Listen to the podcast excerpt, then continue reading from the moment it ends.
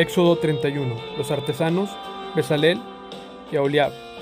Luego el Señor le dijo a Moisés, mira, he escogido específicamente a Besalel, el hijo de Uri y nieto de Hur, de la tribu de Judá.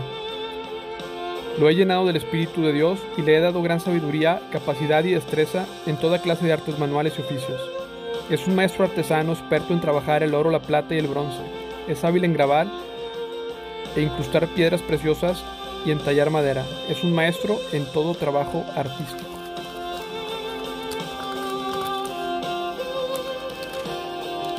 También he designado personalmente a Aholiab, hijo de Aizamac, de la tribu de Dan, para que sea su ayudante.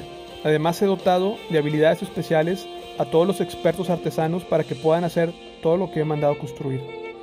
El tabernáculo, el arca del pacto, la tapa del arca, el lugar de la expiación, todo mobiliario del tabernáculo, la mesa y sus utensilios, el candelabro de oro puro con todos sus accesorios, el altar del incienso, el altar de las ofrendas quemadas con todos sus utensilios, el lavamanos con su base, las vestiduras finamente confeccionadas, las vestiduras sagradas para el sacerdote, Aarón y las vestiduras que sus hijos llevarán puestas cuando ministren como sacerdotes, el aceite de la unción y el incienso aromático para el lugar santo.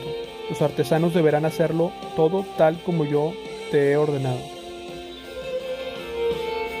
Instrucciones para el día de descanso. Después el Señor le dio a Moisés las siguientes instrucciones. Diles a los israelitas, asegúrense de guardar día de descanso, porque el día de descanso es una señal del pacto entre ustedes y yo de generación en generación. Se ha establecido para que sepan que yo soy el Señor que nos hace santos. Deberán guardar el día de descanso porque es un día santo para ustedes. Cualquiera que lo profane será ejecutado, el que trabaje ese día será excluido de la comunidad. Tienen seis días de la semana para hacer su trabajo habitual, pero el séptimo día será un día de descanso absoluto, un día santo, dedicado al Señor. Cualquiera que trabaje, el día de descanso será ejecutado. El pueblo de Israel deberá guardar el día de descanso y conmemorarlo de generación en generación. Es una obligación del pacto para siempre. Es una señal perpetua de mi pacto con el pueblo de Israel. Pues en seis días el Señor hizo los cielos y la tierra, pero el séptimo dejó de trabajar y descansó. Cuando el Señor terminó de hablar con Moisés en el monte Sinaí, le dio las dos tablas de piedra grabadas con las condiciones del pacto, escritas por el dedo de Dios. Éxodo 32, el becerro de oro. Cuando los israelitas vieron que Moisés tardaba tanto en bajar del monte, se juntaron alrededor de Aarón y le dijeron, Vamos, haznos dioses que puedan guiarnos. No sabemos qué sucedió a este tipo Moisés, el que nos trajo aquí desde la tierra de Egipto. Aarón le respondió, Quítenles a sus esposas, hijos e hijas los aretes de oro que llevan en las orejas y tráiganmelos. Todos se quitaron los aretes que llevaban en las orejas y se los llevaron a Aarón. Entonces Aarón tomó el oro, lo fundió y moldeó hasta darle la forma de un becerro.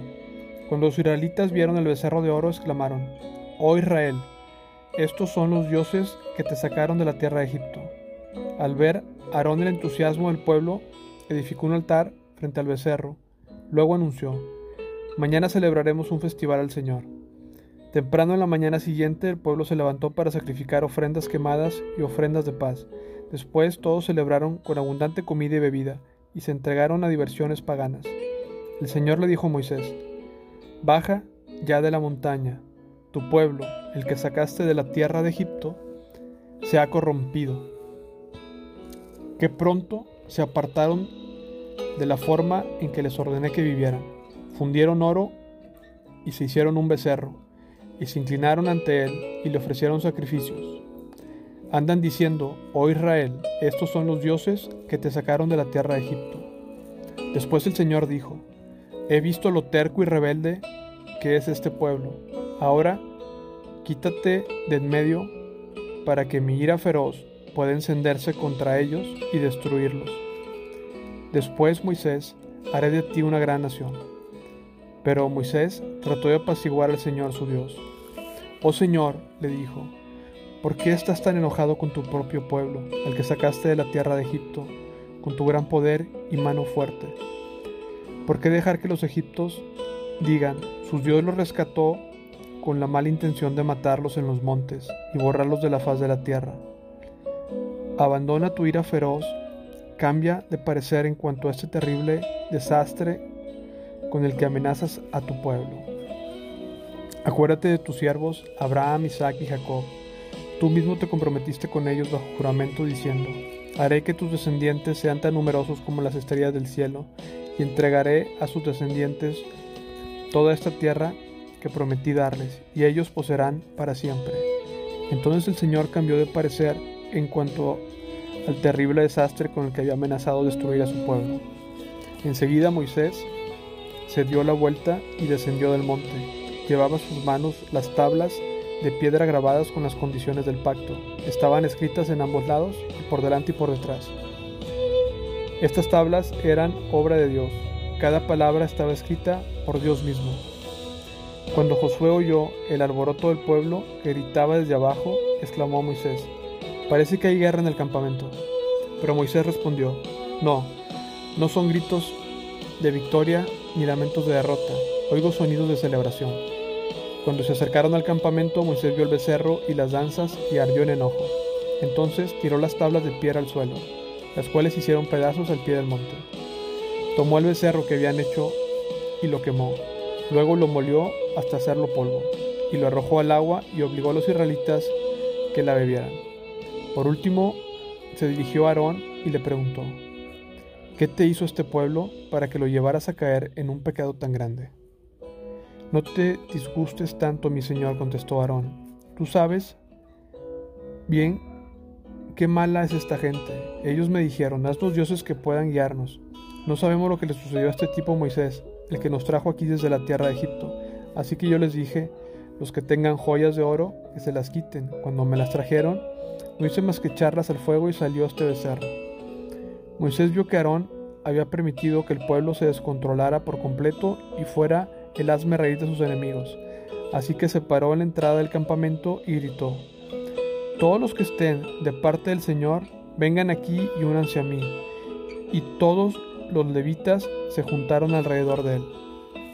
Moisés les dijo, Esto dice el Señor, Dios de Israel cada uno de ustedes tome su espada y recorra el campamento de un extremo al otro. Maten a todos, incluso a sus hermanos, amigos y vecinos. Entonces los levitas obedecieron la orden de Moisés, y ese día murieron unas tres mil personas. Entonces Moisés le dijo a los levitas, hoy se consagran así mismos para el servicio del Señor, porque lo obedecieron aún cuando tuvieron que matar a sus propios hijos y hermanos. Hoy se ganaron una bendición. Moisés intercede por Israel. Al día siguiente Moisés les dijo a los israelitas, ustedes cometieron un terrible pecado, pero yo subiré de nuevo al monte a encontrarme con el Señor. Quizá pueda lograr que Él les perdone este pecado. Entonces Moisés volvió a donde estaba el Señor y dijo, qué terrible pecado cometió este pueblo. Se hicieron dioses de oro. Ahora, si los perdonas por sus pecados, pero si no, borra mi nombre del registro que has escrito.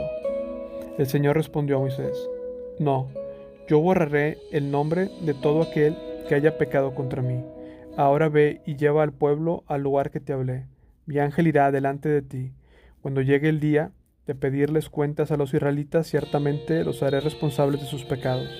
Después el Señor envió una terrible plaga sobre ellos porque habían rendido culto al becerro que hizo Aarón.